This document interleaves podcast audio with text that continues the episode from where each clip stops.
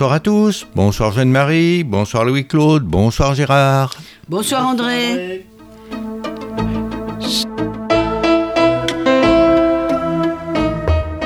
C'est Attaque.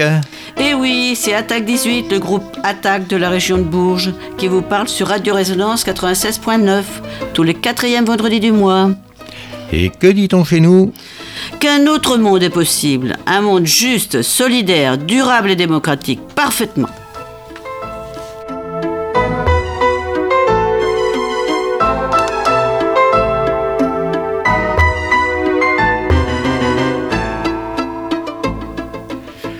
Nous aurons d'abord une séquence d'actualité dans laquelle nous écouterons entre autres l'interview d'une animatrice associative qui fait de la sensibilisation à l'environnement, suivie de la chronique de notre ami Louis-Claude. Ensuite, euh, Eve-Marie et toi André, vous allez nous parler de l'Université des mouvements sociaux à laquelle vous avez participé. Puis Louis-Claude nous présentera l'agenda militant du mois qui vient, le tout entrecoupé de chansons.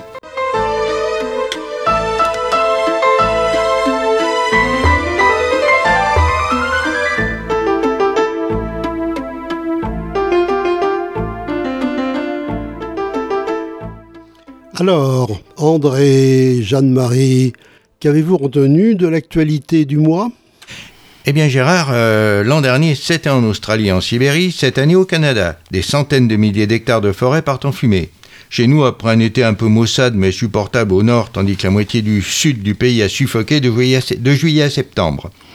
Euh, malgré quelques orages, la sécheresse persiste et les nappes phréatiques sont au plus bas. Et cela avec seulement 1,2 degré d'augmentation moyenne des températures. Qu'en sera-t-il à 2 degrés? Objectif à ne pas dépasser selon les accords de Paris. Et les maigres efforts qu'on a faits nous emmènent plutôt vers 3 degrés bien avant la fin du siècle. C'est pourquoi bah, des mobilisations se préparent au niveau international, national, local, en particulier lors de la COP 28 qui aura lieu fin novembre à Dubaï. Bah oui, un pays pétrolier, ça s'invente pas. Le collectif Urgence Unie pour le climat 18, donc de notre département, dont Attaque fait partie, prépare une action à ce moment-là. Euh, vous serez informé le moment venu. D'autre part, Bassine Non Merci Berry euh, a entrepris un, lancé un recours auprès du préfet puisque un nouveau projet de bassine est annoncé aux aides en Gilon. Et le début de l'été a été marqué, on s'en souvient, par de violentes émeutes quand un policier a abattu une balle dans la poitrine tirée à bout portant. Un jeune délinquant mineur de 17 ans, Naël, Naël qui ne présentait aucune menace et qui pouvait être facilement arrêté.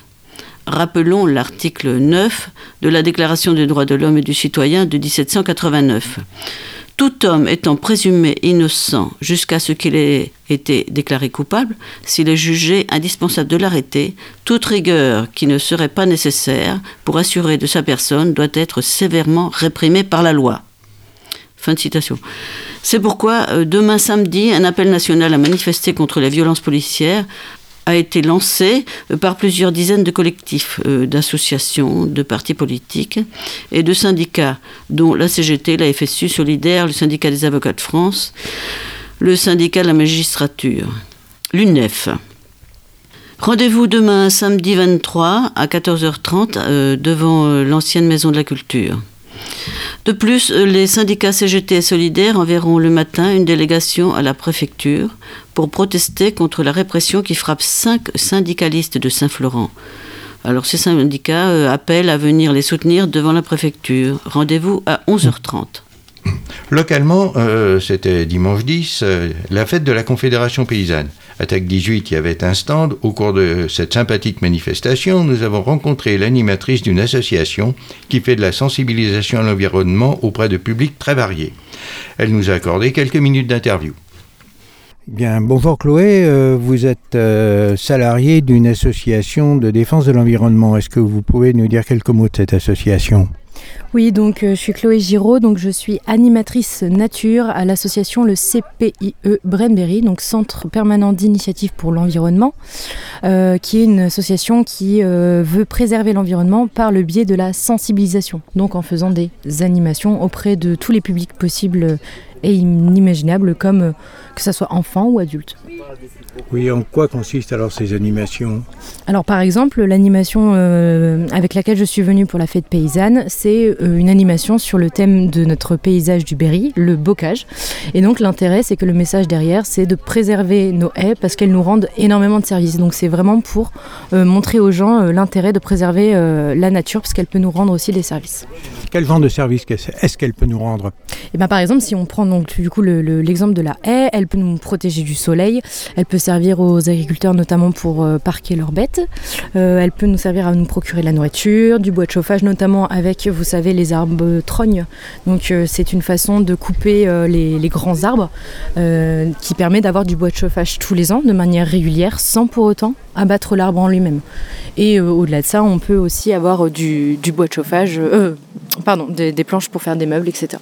Et est-ce qu'il y a d'autres milieux naturels que vous défendez? Alors euh, tous, parce qu'ils sont tous importants. après, c'est que celui-là a en plus des, des, enjeux un petit peu politiques et c'est vrai que nous, dans le Berry, c'est un paysage auquel on est très attaché et bah, d'autres considèrent que un peu moins. Après, c'est vrai que même au niveau de la faune, en fait, ce qu'il faut se rendre compte, c'est que même en protégeant ces, ces ça protège également la faune. La faune qui peut être aussi une aide euh, comme auxiliaire de culture. Donc en fait, on, ça nous ramène toujours à ça, c'est euh, les préserver. Après, au-delà du bocage, on... vraiment tout type de milieu. C'est que celui-là, il est cher à notre cœur parce que c'est celui de notre région. Mais après, euh, vous avez les étangs de Brenne qui sont préservés, qui sont, on aide à préserver. Il y a tous les espaces en fait. Oui, en fait, il s'agit de recréer un milieu équilibré. Euh, effectivement, euh, on a un programme euh, dans le cadre de la, protection Natura 2000. Donc Natura 2000, pour ceux qui ne savent pas, c'est un programme de l'Europe pour protéger les espaces naturels, que ce soit en France ou même sur tout le continent. Et en fait, le but de ce programme, c'est de vraiment arriver à mettre à l'équilibre euh, la biodiversité et les activités humaines, notamment en faisant signer des chartes de, gestes responsables, notamment dans, le, dans les activités euh, agricoles, et, mais, pas que, euh, piscicoles, enfin voilà, tout ce qui est les activités humaines liées à la nature. On peut être amené à signer une charte quand on, on, doit être dans ce genre d'espace. Donc vous voyez, ça même là-dessus. Et on en a dans le Cher, on en a un à Noirlac et un au niveau de la vallée de l'Arnon, qui est une rivière un peu plus au sud. Et effectivement, c'est avec ce genre de choses qu'on peut voir qu'on essaye vraiment pas d'annihiler toute activité humaine ou dans l'autre sens d'annihiler toute la biodiversité. Il faut vraiment, c'est comme beaucoup de choses dans la vie, il faut trouver un compromis. Et donc euh, ce programme sert à, équilibrer les choses. Oui, donc euh, est-ce que vous pouvez dire quelques mots aussi maintenant de, des, modes d'action que vous avez euh, dans ces, quand vous intervenez auprès de différents publics? Alors euh, nous, on est vraiment sur la sensibilisation, on ne fait pas de gestion. Donc euh, on est vraiment sur euh, axé sur des, des, animations comme ce que je vous ai dit là. Donc ça peut être auprès de publics scolaires, auprès de jeunes, on a on a un club nature, qu'il soit pour petits ou pour adolescents. moi, je suis même, j'interviens aussi dans des écoles avec des enfants handicapés mentalement sur, sur Saint-Amand. on a aussi des groupes pour adultes au sein de, de, de l'association, un groupe jardin et puis euh, même euh, on a des groupes de, mobilisation d'habitants qui euh, ont leur, enfin, ils ont déjà compris que la biodiversité était importante, qu'en plus elle est proche de chez eux, et on fait tous ensemble des actions en faveur de la préservation de la, de la biodiversité. après, on a même, on fait même de l'accompagnement de projets, donc on peut être amené à accompagner des collectivités de l'ordre même de Bourges Plus euh, dans des projets de, de, de, comment dire, de changement de comportement, que ce soit dans les entreprises ou que ce soit même à l'échelle d'une agglomération, comme avec euh, un programme, euh, je vais le citer, c'est Mobi, où en fait le but c'est vraiment d'amener les collégiens d'un collège ciblé à moins prendre la voiture eux tout seuls dans leur coin, mais vraiment à essayer de se, de se déplacer à pied, en vélo, enfin voilà, avec des, des moyens de transport beaucoup plus durables. Voilà, c'est un peu le panel, on fait vraiment ouais, ça peut aller du, petit club nature 7-10 euh, ans à, même des, choses avec des politiques, avec des entreprises. Euh, voilà. D'accord. Et si euh, des gens veulent vous contacter pour faire quelque chose avec vous Euh, vous pouvez aller euh, suivre notre site internet, euh, enfin vous pouvez aller sur notre site internet donc cpie.brenberry.fr qui est actuellement à jour et vous pouvez également, on a, des, on a un numéro de téléphone 09 80 75 77 71 qui lui est le numéro pour Saint-Amand. Après, si vous êtes dans l'Indre, vous pouvez également les joindre, ça sera marqué, tous les contacts sont sur le site. Donc voilà, n'hésitez pas à passer par le site. Eh bien, merci beaucoup.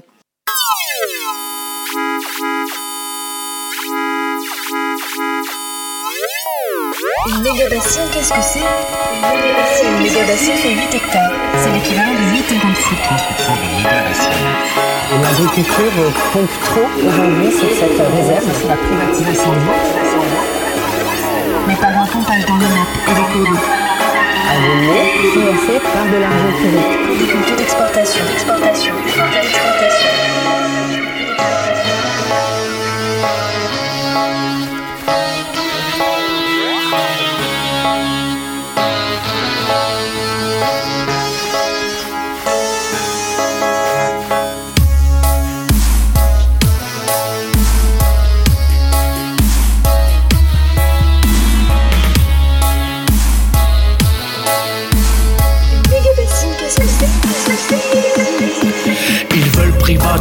L'eau, les nappes phréatiques, se foutent de la verdure, préfèrent les pompes afriques, l'accaparement des terres au service d'une minorité, l'agro-industrie, une course au profit incontrôlé, l'assèchement des rivières, la cogestion, les pendages, le mépris des bêtes, des fleurs, de la faune sauvage, une course contre la montre, avant la catastrophe, l'indifférence des préfets, bien sûr on les apostrophe, l'assèchement des cours d'eau, des montages financiers, des drones plus de paysans, des firmes subventionnées, aucun respect du vivant, ni de la beauté rurale, les ressources naturelles, ils pillent comme des chacals, et pour loisir ils butent le renard et autres espèces en crachant sur les promeneurs, sans pudeur ni finesse, la même idéologie mortifère et cruelle, bassine, non merci, c'est notre cri de rebelle, no passaran, no passaran, no passaran.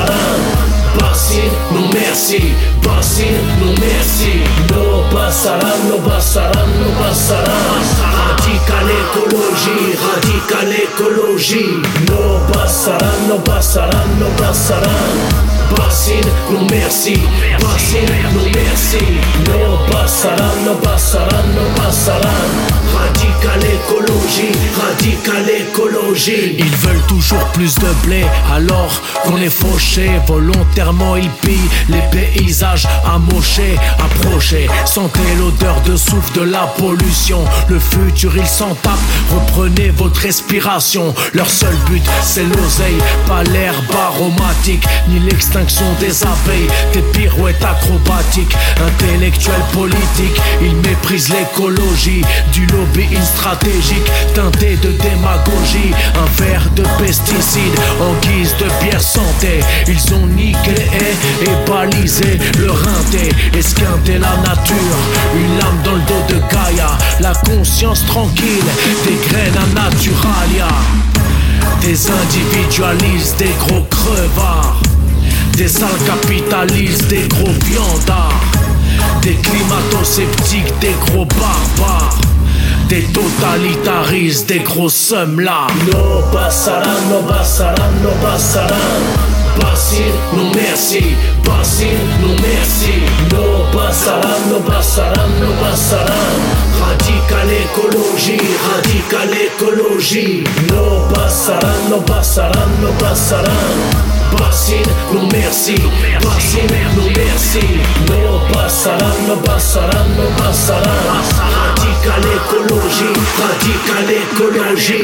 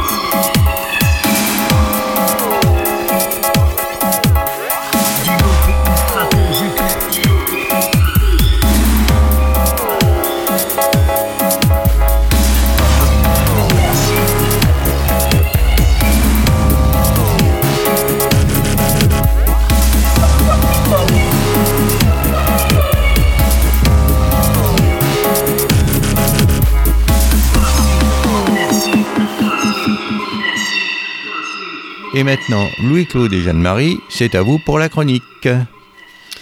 En 1786, un Anglais, George Horne, écrivait ceci.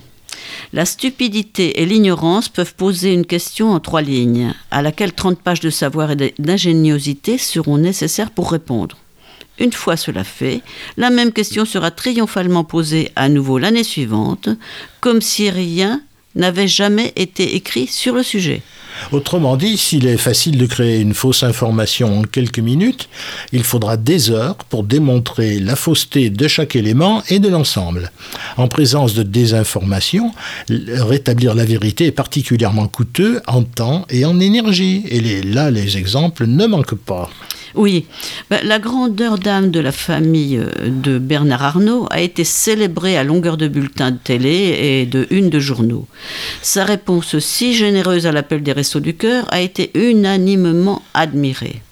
Mais que représentent 10 millions d'euros par rapport à la fortune de la famille Arnault? Une fortune qui s'élève aux environs de 200 milliards d'euros. Alors 10 millions d'euros, c'est environ la 20 millième partie de leur fortune, soit 5 centimes par euh, tranche de 1000 euros. C'est remarquable, non? Ah, C'est tellement remarquable que Bernard Arnault était invité au Royal Dîner de Versailles ce mercredi. Enfin, allez, autre exemple, l'inénarrable communication de guerre. Les communiqués optimistes, qu'ils soient russes ou ukrainiens, regrettent, mais justifient, les massacres de populations, de civils ou de soldats, s'auto-excusent des effets collatéraux ou les nient ou les attribuent à l'ennemi, tout bien entendu en poursuivant la recherche d'armes et de munitions pour poursuivre les combats jusqu'à la victoire, évidemment toute proche. Euh, après la générosité et la guerre, l'écologie. 4 secondes pour énoncer une vérité définitive. La Chine est le premier pays pollueur de la planète. Hmm. Euh, ne doutons pas de l'exactitude du propos. Cependant, apporter quelques éléments de contexte à cette évidence nous a pris, hors micro, bien plus d'une minute. C'est-à-dire que lister brièvement quelques arguments aura nécessité 15 fois plus de temps que la désignation unanime euh, du bouc émissaire. Hein. Oh, les nuances, ça n'a pas bonne presse. Non, euh, bah, allez, continuons. Alors, parmi les sommets de la désinformation qui ont été gravis avec succès ces derniers temps, on trouvera quelques ascensions remarquables. Celle du ministre de l'économie, Bruno Le Maire, qui affirmait au printemps dernier que l'inflation allait diminuer en septembre. Il ne doit pas souvent faire les courses, mais il fallait comprendre que l'inflation allait se poursuivre moins vite.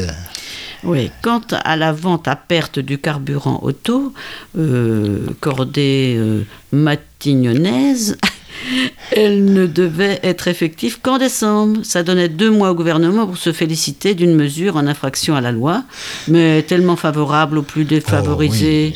Oh, oh le rappel à l'ordre des distributeurs a été cinglant. Hein. Premier ministre cherche refuge. Allez, on continue l'alpinisme. La droite se hisse sur le toit de l'Europe grâce à l'élévation de son point de vue sur l'immigration. Ce serait la cause principale de la ruine de l'économie, du risque de décivilisation et de l'augmentation de la délinquance. Délinquance par ailleurs aggravée par la démission des parents, parents de milieux populaires, c'est évident. Bah oui. Dans la foulée, de valeureux jeunes ministres et d'anciennes professeurs de l'enseignement privé se surpassent et atteignent avec assurance et certitude le Kilimanjaro de la logorée cache-misère. Le port de l'abaya et les menaces qu'elle fait subir à la laïcité sont les problèmes de fond de l'école. L'uniforme, la mise au travail des profs fonctionnaires ou le recrutement de contractuels sans, sans formation sont les solutions. Absolument. Mais on va terminer avec l'Everest de la science qui a été gravi sans oxygène par le tout premier de cordée du pays. Je cite Une épidémie de putsch sévit en Afrique. C'est le président Macron qui l'affirme. Souvenez-vous, pendant la pandémie de Covid, un de ses proches nous l'avait présenté comme le premier épidémiologiste de France. En son laboratoire privé, au sein de son palais jupitero-élyséen, il a réussi à isoler et identifier ce nouveau virus, le Puchus cremlino africansis, inoculé aux habitants du Sahel par les miliciens de Wagner. Il recherche activement, sans succès à ce jour, le vaccin qui permettra le retour de la démocratie postcoloniale dans cette région africaine. Alors, 130 ans après euh, George Horn, euh, Brandolini, un Italien, énonçait la loi qui porte son nom, également connue sous, sous l'appellation de principe d'asymétrie des paratins. Donc, la quantité d'énergie nécessaire pour réfuter des idioties est supérieure d'un ordre de grandeur à celle nécessaire pour les produire. Oui, allez, combien de temps, de conférences, d'articles, de revues, d'émissions et quelle énergie seront nécessaires pour renvoyer ces approximations, ces fausses nouvelles volontairement répétées au rayon des inepties idéologiques de la droite de plus en plus extrêmes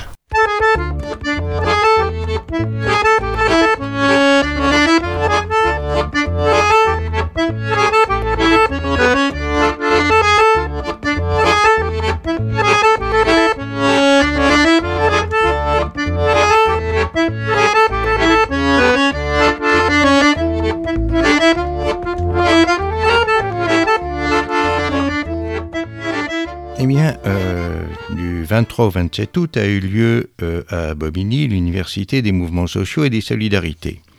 Euh, Eve-Marie et moi y avons participé et nous allons vous donner un compte-rendu de ce que, des ateliers auxquels nous avons participé, mais nous le ferons en deux temps. Une première partie dans cette émission et la deuxième partie dans la prochaine émission du mois d'octobre. Bon, et maintenant, Eve-Marie et André vous allez nous parler de l'université, des mouvements sociaux et des solidarités. Euh, vous pouvez nous expliquer un peu de quoi il s'agit? Oui, euh, cette université, on l'a longtemps appelée l'université d'Attaque, hein, qui avait lieu tous les étés euh, depuis la création d'Attaque.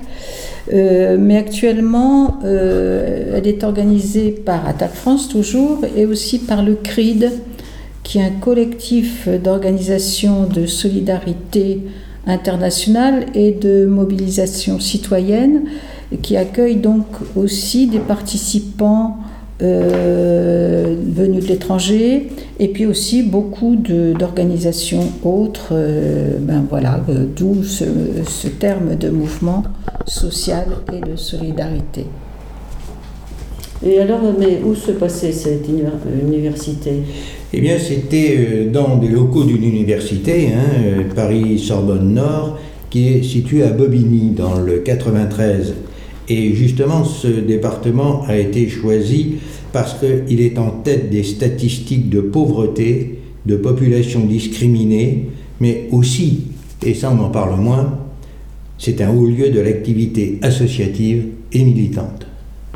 Ah bon et, alors, est-ce qu'il y avait d'autres organisations euh, euh, sur les lieux là? Oui, énormément d'associations, 400 associations et syndicats, donc français, comme je l'ai dit tout à l'heure, aussi étrangers. Hein. Par exemple, il y a des gens qui venaient de Turquie, de Colombie, de Tunisie, du Québec, du Maroc, du Chili, de la Belgique, Haïti.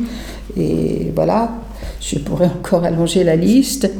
Euh, les syndicats représentés étaient la FSU, la CGT, Solidaire, la Confédération paysanne, et donc énormément d'associations hein, qui mènent des actions euh, en France et à l'étranger.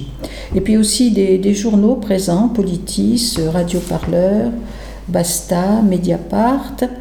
Et on retrouvait tous ces gens sur les stands. Il y avait également des librairies. Euh, mais qui est-ce qui participait à cette université-là? Quel était le public? Oui, il y a eu pas mal de monde, hein, euh, au, moins 1800 personnes, peut-être même 2000, hein, si on compte tous ceux qui ont fait un tour. Et quelque chose nous a frappé, c'est qu'il y avait beaucoup de jeunes, hein, des jeunes de 20, 30, 35 ans. Euh, les activités étaient nombreuses, il y avait neuf forums en fin d'après-midi, une centaine d'ateliers sur une demi-journée, des modules sur une journée et 30 activités culturelles et festives, des visiteurs les murs, des choses comme ça. Ah oui, bah, c'est intéressant. Et quelle place tient cette université dans le contexte actuel?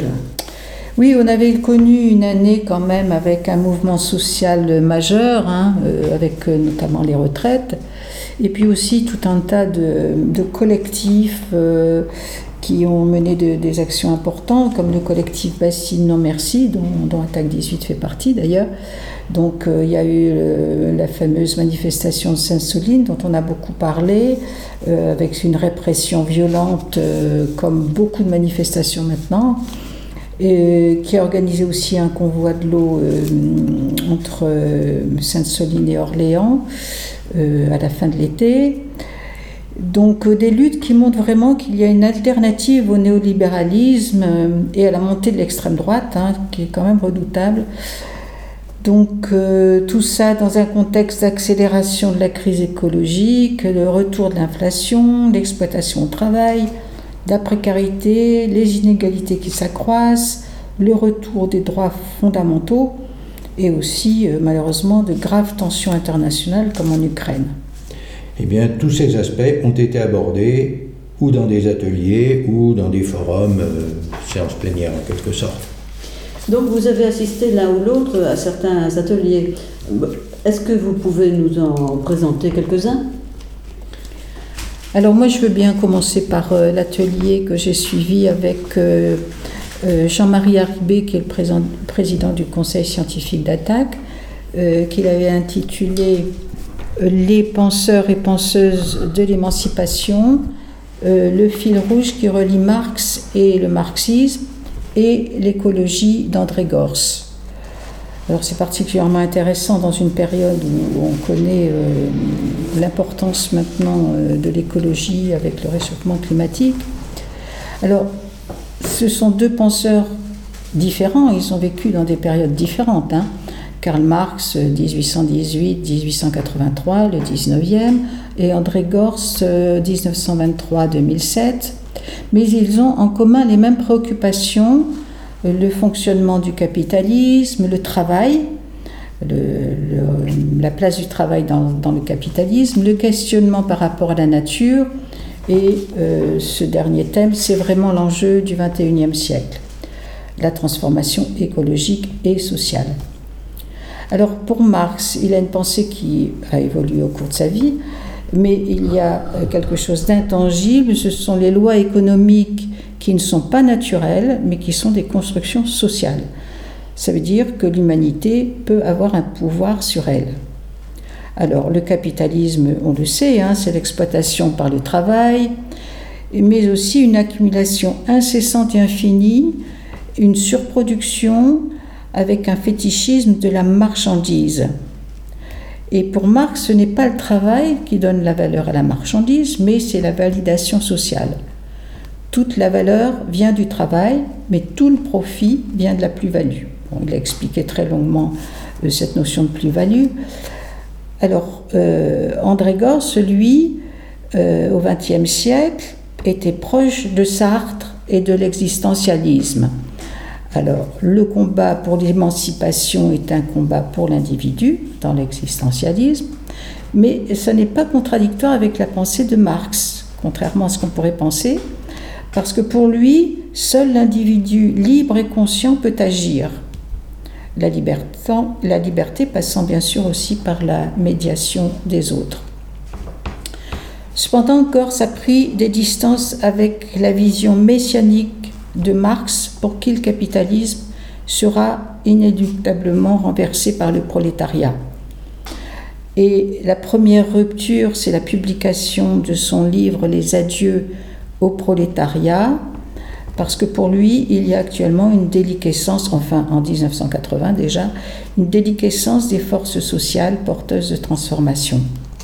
Et la deuxième rupture de Gorse, c'est euh, il rompt avec la théorie de la valeur et le rôle du travail. Hein, pour Marx, le travail peut avoir peut être euh, constitutif d'un collectif. Dans une société communiste, par exemple, le travail cessera d'être aliénant, alors que pour Gors, tous les liens de coopération se dissolvent dans le travail salarié. Euh, donc, il distingue trois formes de travail. Le travail à but économique, donc qui est toujours euh, le travail salarié. Le travail domestique non rémunéré mais indispensable et l'activité autonome qui est une fin en soi. Et ce qui est souhaitable, c'est de réduire le travail contraint. Donc le travail n'est plus la force productrice principale contrairement à Marx. Et Gors prône un revenu d'existence.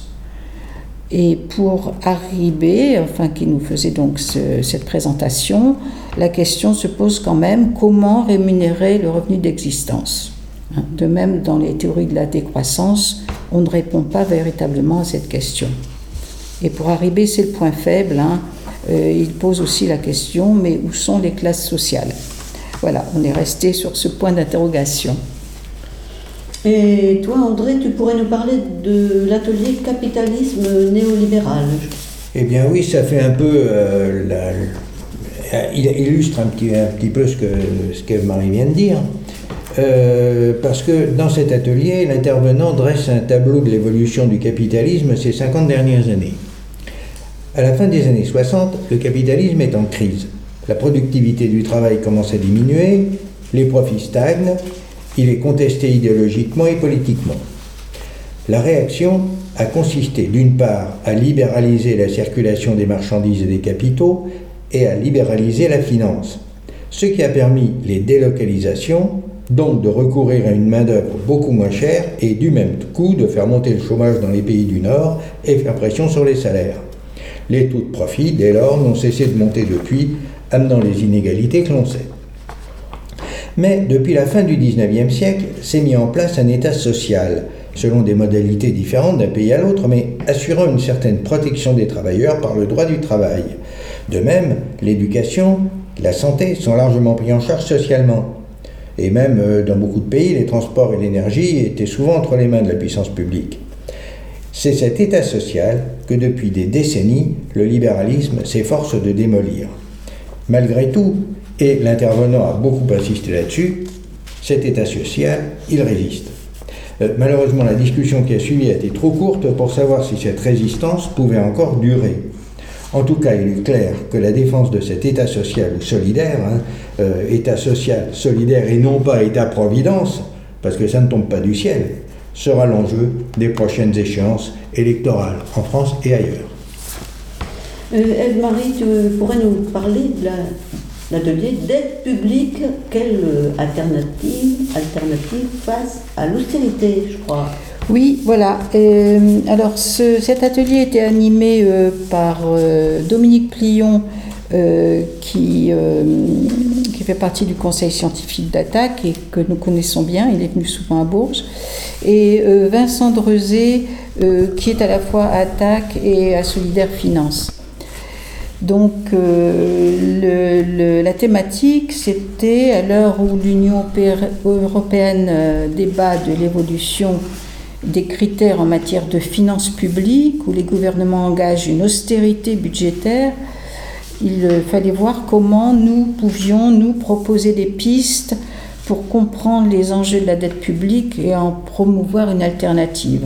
Hein, c'est toujours la problématique d'attaque. On, pose le problème, on l'analyse et on, nous, on pense qu'il y a des alternatives. l'atelier était assez animé parce qu'on a commencé par un questionnement aux personnes présentes. Hein, qu'attendez-vous de cet atelier? Et c'est vrai que la réponse a été quasi unanime. Euh, avoir des arguments pour répondre aux assertions communes qu'on entend euh, sans arrêt. La France est trop endettée, il faut réduire la dette, sous-entendu, il faut accepter les politiques d'austérité, il faut réduire le nombre de, fonctionnaires, etc. Alors, Attac et la Fondation euh, Copernic, qui travaillent régulièrement ensemble, ont justement rédigé une note en juin 2023 que le euh, vous pouvez la consulter euh, facilement sur Internet. Hein. Je ne vais pas essayer de faire trop trop compliqué parce que euh, à la radio c'est pas tellement évident. dans cette note, il est noté que face aux baisses d'impôts successives sans résultat probant, l'objectif est de revenir sur le sens profond et le bilan des politiques néolibérales et de formuler des propositions alternatives. Donc il faut d'abord déconstruire le, discours dominant. Hein. L'État n'est pas un acteur comme un autre, c'est-à-dire une entreprise, un particulier qui aurait des dettes. Hein. Il a un horizon infini et son rôle est de mettre en œuvre des actions pour les générations futures. dans l'éducation, dans la santé, contrairement à l'idée reçue, ah oui, mais on laisse des dettes à nos petits-enfants.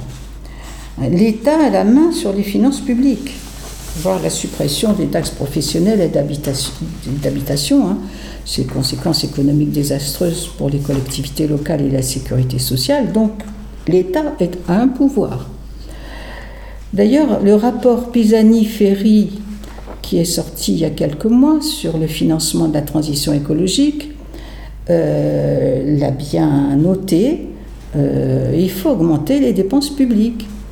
Et bien sûr, ça passe par les impôts. De plus, la dette a été financiarisée. Plus de la moitié de la dette publique est détenue par des banques étrangères, les sociétés d'assurance, des fonds de pension, contrairement à des pays comme le Japon par exemple. Donc il faut revenir à une fiscalité plus juste la BCE doit pouvoir acheter les dettes publiques, les mutualiser. Elle l'a déjà fait, c'est possible, au moment du Covid notamment. La BCE détient quand même 30% de la dette des pays européens. Donc elle pourrait très bien supprimer une partie de la dette en contrepartie d'investissements écologiques qui sont absolument nécessaires. Et la nationalisation de la dette permettrait d'être moins à la merci des agences de notation privées. Est-ce qu'il est qu'il y avait un atelier sur la décroissance? Euh, Il y a un atelier sur la décroissance, mais je crois que euh, Kev Marie peut nous parler plus d'abord de la finance et de la bifurcation ah. sociale et écologique. Oui, c'était un petit peu dans la continuité parce que c'était un atelier différent, mais il était animé par les mêmes, c'est-à-dire euh, par Dominique Plion et Vincent Drezé. Euh, comment mobiliser les finances publiques, la fiscalité, la politique monétaire pour financer une véritable bifurcation sociale et écologique? Donc euh, les politiques budgétaires sont marquées par l'idéologie néolibérale, ça on ne le répétera jamais assez, hein. on en revient toujours à cette origine, il faut faire plus avec moins. Bon. Et le Parlement n'infléchit pas les lois de la finance. Et pourtant, il faudrait qu'ils puissent mesurer vraiment cette politique publique. Et des instruments de mesure existent, mais elles ne sont pas utilisées. Il faudrait aussi avoir un système fiscal juste, d'autant que les riches sont les plus gros émetteurs de gaz à effet de serre, on le sait bien, hein. et puis qu'ils utilisent les niches fiscales, la défiscalisation. Pourquoi pas aussi, par exemple, imposer un impôt sur la fortune climatique alors, le, rôle de la finance a une part écrasante dans la crise écologique. Hein, on sait bien, on l'a mis en avant déjà à plusieurs reprises à attaque, hein, les banques qui finissent les énergies fossiles, hein, PNP Paribas euh, en tête. Alors la transition demande beaucoup d'argent. Il est rappelé à nouveau euh, ce rapport euh, de Jean Pisani-Ferry qui a été demandé par Macron et son gouvernement Jean Pisani-Ferry l'a dit, c'est l'État qui doit euh, s'engager dans cette transition et il, doit, il a estimé à 60 milliards d'euros. Donc euh, c'est l'État, euh, mais bien sûr ce rapport il est passé à la trappe. Hein. On n'en a plus du tout entendu parler, on en a parlé dans les médias le, jour où c'est sorti, mais ensuite le gouvernement a mis tout ça à la trappe. Le système financier, il ne peut pas euh, financer la crise écologique, hein, parce qu'il a toujours réduit un horizon à court terme pour une rentabilité la plus rapide possible. Et donc, euh, la transition écologique, c'est un long terme. Donc, il faut véritablement euh, réformer le système financier. Un rôle, le rôle prioritaire que s'est donné la Banque centrale, la BCE, est de lutter contre l'inflation. Or, il faudrait aussi rénover les taux directeurs. Lors de la crise du Covid, par exemple, la BCE a acheté des dettes publiques des États. Elle en détient un tiers, on l'a déjà dit dans le, dans le précédent atelier. Donc cette dette, elle doit être bloquée, renégociée, renationaliser la dette, on l'a déjà dit, et envisager une épargne publique. La, Caisse des dépôts et de consignation qui existe, hein, par exemple, pourrait euh, en faire partie, mais elle a des moyens tout à fait insuffisants actuellement. Et puis rendre obligatoire un plan de décarbonisation, faire que le livret A reste destiné à la rénovation de l'habitat, etc. Voilà, donc euh, tout, euh, euh, cet atelier m'a beaucoup intéressé et on espère que justement Dominique Flion, qui est déjà venu à Bourges, pourra revenir traiter de ce sujet dans une, dans une soirée à Bourges en 2024. Voilà. Oui, peut-être on pourra rajouter deux, choses. 60 milliards d'euros, ça paraît énorme. Bon, finalement, c'est pas pas si énorme que ça. C'est du même ordre hein, que les budgets de l'éducation ou, de la défense. Hein. D'autre part, quand on parle de nationalisation de la dette, ça veut dire que la, dette est possédée par des gens du pays, de la nationalité du pays, et non par des investisseurs étrangers. Donc, ce qui la rend beaucoup moins vulnérable à la spéculation.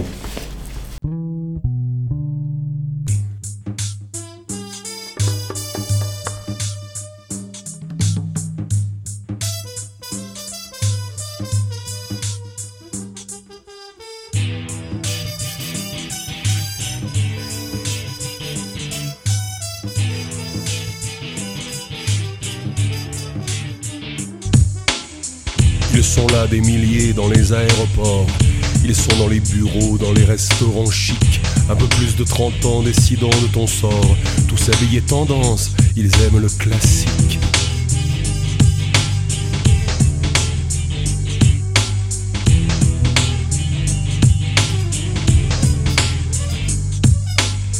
C'est des mecs éphémères, sans archives et sans reste. Des hommes qui peuvent tout faire en anglais dans le texte. Des hommes qui peuvent tout faire, le bien et le mal, des ennuis, des affaires que dégueule le journal.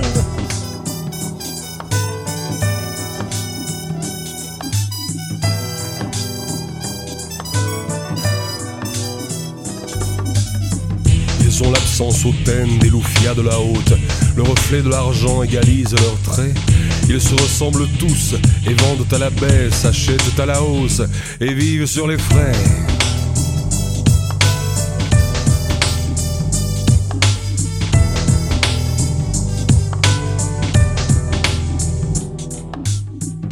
Du mal des riches. Dis pas du mal des riches. On sait jamais ce qui peut arriver. La soif de gouverner, le goût d'anéantir.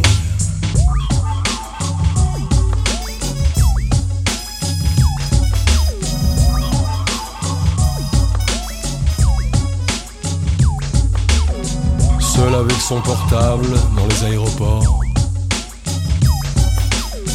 poursuivant une idée très fuyante de lui. C'est un mec pressé, même quand il s'endort. Son bel ordinateur veille à côté de lui. Sa femme est quelque part derrière le stock exchange quand le premier milliard sera sur le tapis. S'il est toujours vivant, il reproduira même des enfants impeccables qui auront tout de lui.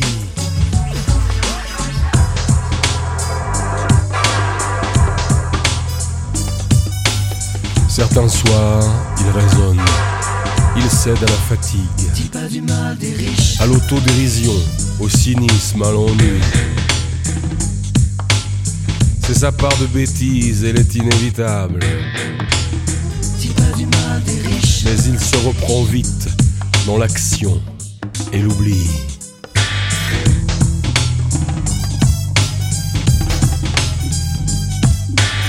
Dis pas du mal des riches.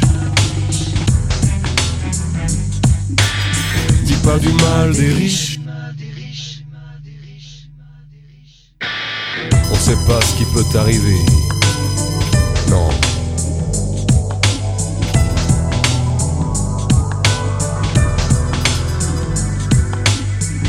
Sont là des milliers dans les aéroports.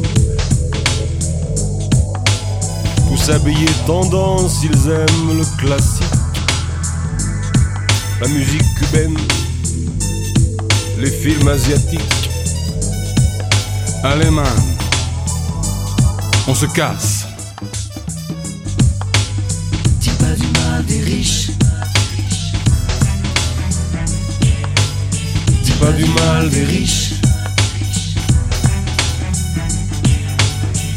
Pas du mal des riches. Dis pas du mal des riches. On sait pas ce qui peut arriver. Non.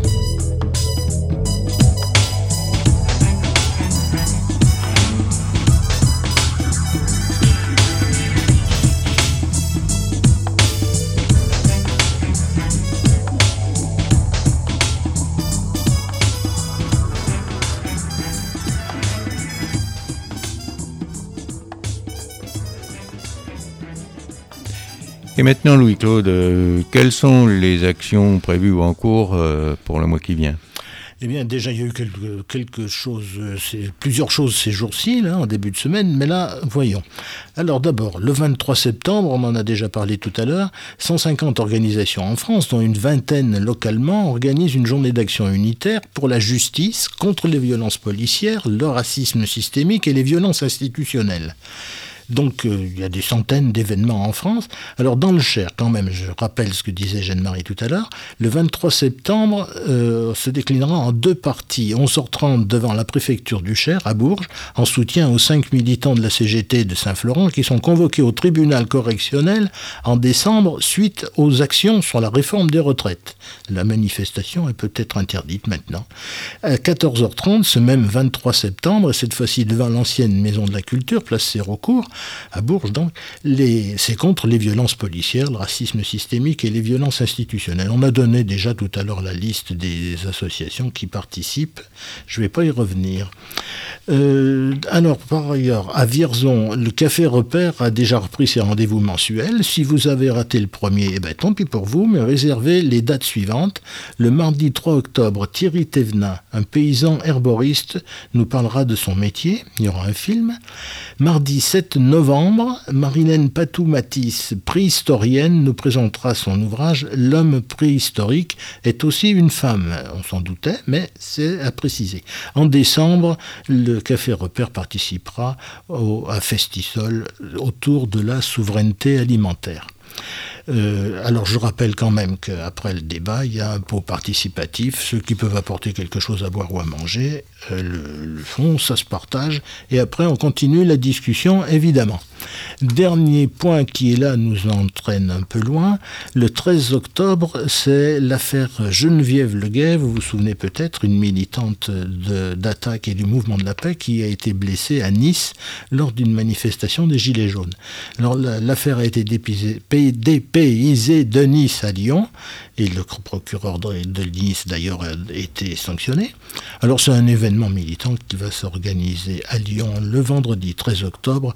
Vous trouverez sur le site Attaque 18 et sur le site national d'Attaque des tas de renseignements pour y aller, pour se faire héberger. Euh, voilà, donc n'hésitez pas à vous manifester si vous, avez, si vous êtes libre le 13 octobre pour aller à Lyon. Un dernier point, je reviens en septembre à Nevers, sortir du nucléaire et avec euh, organise une, conférence sur le nucléaire et les énergies renouvelables. Euh, le lieu et l'heure seront à préciser ultérieurement. On les trouvera sur le site d'Attaque 18. Voilà, c'est tout, si on peut dire, pour ce mois. Et voilà, c'est tout pour aujourd'hui. Nous nous retrouverons le vendredi 27 octobre entre 18h10 et 19h sur Radio Résonance 96.9. La présente émission sera rediffusée demain samedi à partir de 14h. Mais vous pouvez aussi la réécouter en balado-diffusion sur le site d'Attaque 18 ou celui de Radio Résonance. Vous pouvez de même réagir en allant sur notre site 18.site.attaque.org. Si vous voulez écrire, c'est Attaque 18, Maison des Associations, 28 rue Gambon-Bourges. Nous avons écouté au cours de cette émission euh, Nos Bassaran par Scapel et Les Tricheurs de Lavilliers. Au revoir à toutes et à tous et restez à l'écoute de Radio Résonance. Au revoir. Au revoir.